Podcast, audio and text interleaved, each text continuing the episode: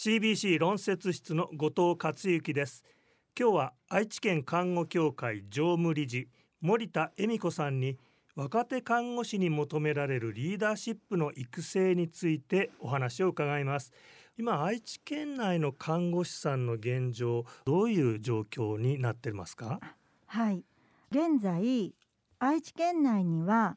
約8万人を超える看護職の方がそれぞれの医療現場や地域そして行政などで活躍をして見えます。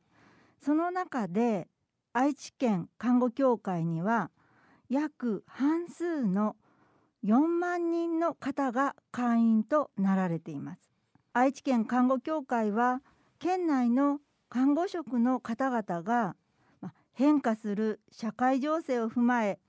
安心安全で質の高い看護が県民の皆様に提供できるようにすることが使命であると認識しています。特に超高齢社会の医療現場では看護師さんこれからどんなあ力が求められるんでしょう？おっしゃられたみたいに本当にこの先2040年のまあ、高齢者の人口っていうのは2015年に比較すると15.8%ぐらい増加すると言われています。85歳以上が占める割合っていうのも26%くらいで本当に少子高齢化が進行しています。健康寿命とか、まあ、平均寿命を考えますとその差は8年から12年くらいあると言われています。何らかの、まあ、健康問題を抱えながら生活をしなければならなくなるんですね。はい、そのために、まあ、在宅医療の必要性が非常に叫ばれています。住み慣れた場所で県民の皆様方が安心して過ごすことができるには看護職が医療のことはもちろんなんですが生活の視点っていうのも大切にしないといけないと考えています。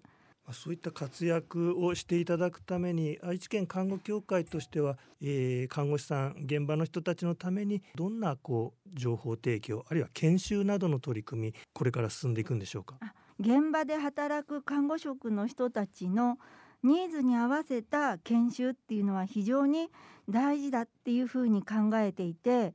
この新型コロナの影響によって生活や仕事のスタイルが大きく変わりました。あの今はそれが日常化しているような状況かと考えるんですが愛知県看護協会もその影響を受けこの令和4年度までの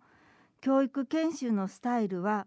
オンライン中心で行ってまいりました。今後はやはり対面を増やしつつもオンラインも活用しながら教育研修を進めていきたいというふうに考えています。この社会情勢を踏まえて令和5年度には教育理念を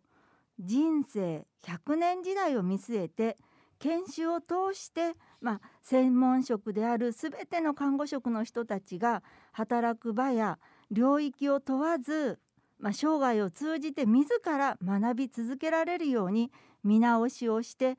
高い倫理観そして法令遵守多職種との連携とか確実な看護スキルそしてマネジメント能力等を維持できる、まあ、そして向上できるような看護職の育成を目指すということで見直しを行いました。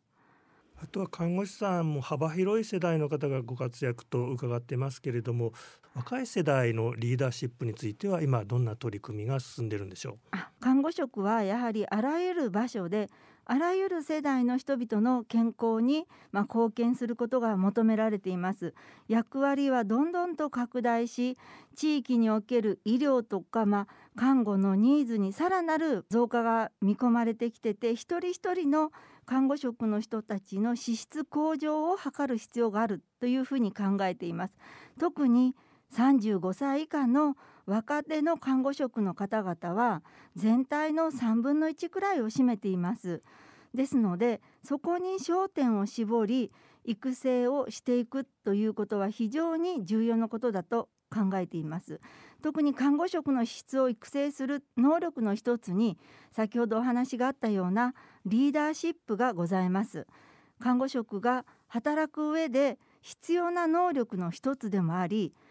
医療のチーム活動の倫理性安全性効率性を高める上でもとても必須機能であるっていうふうに考えます。リーダーシップは、まあ、組織における課題を解決するための実践プロセスの中で培われると言われていますので、まあ、このようなことを鑑みますとリーダーシップというのは組織の課題解決に必要なことだということが十分にお分かりになっていただけるかと思っています。あの特に人の成長っていうのは経験とか助言とかトレーニングと言っていてそれは7対2対1と言われていますここで明らかなことは、まあ、仕事上の経験が、まあ、人を成長させるということだというふうに考えていますので多くの部分が仕事上の経験から成長につながるっていうふうに思いますあらゆる場で活躍をする若手看護師の方たちからリーダーシップが発揮でき県民の皆さんのためにより質の高い安心安全な看護が提供できるように看護職の育成に力を注いでいきたいっていうふうに考えております。